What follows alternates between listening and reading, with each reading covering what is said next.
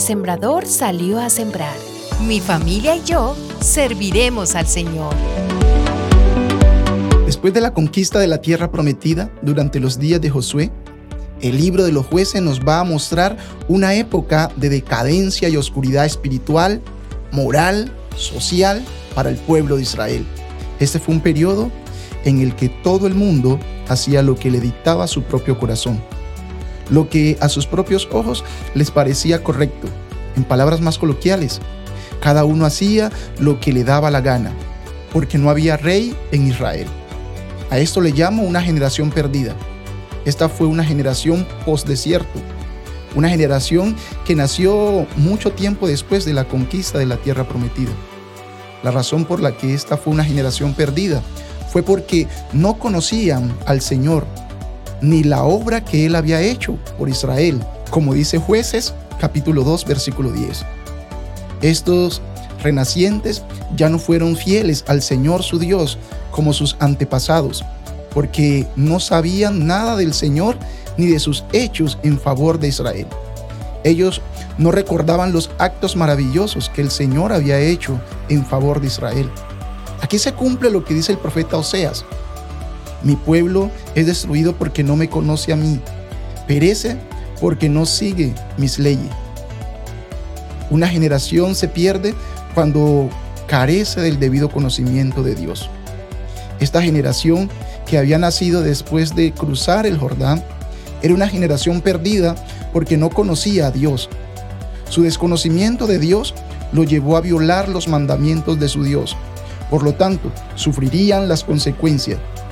Este desconocimiento de Dios los había llevado a abandonar la verdad y la integridad, esa cualidad de ser confiable y auténtico.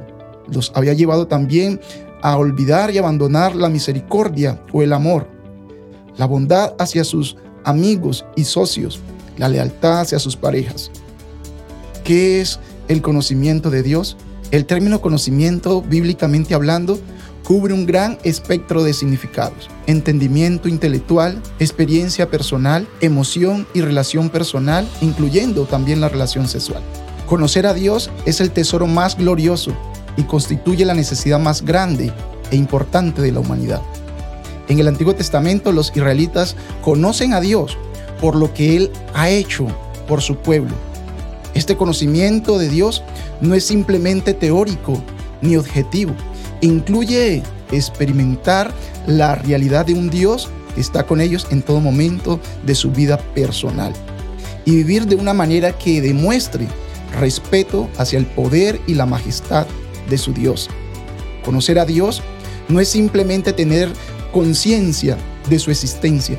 Conocer a Dios es reconocerlo como lo que Él es, el Señor soberano, que demanda la obediencia del hombre y especialmente la de su pueblo que invoca su nombre.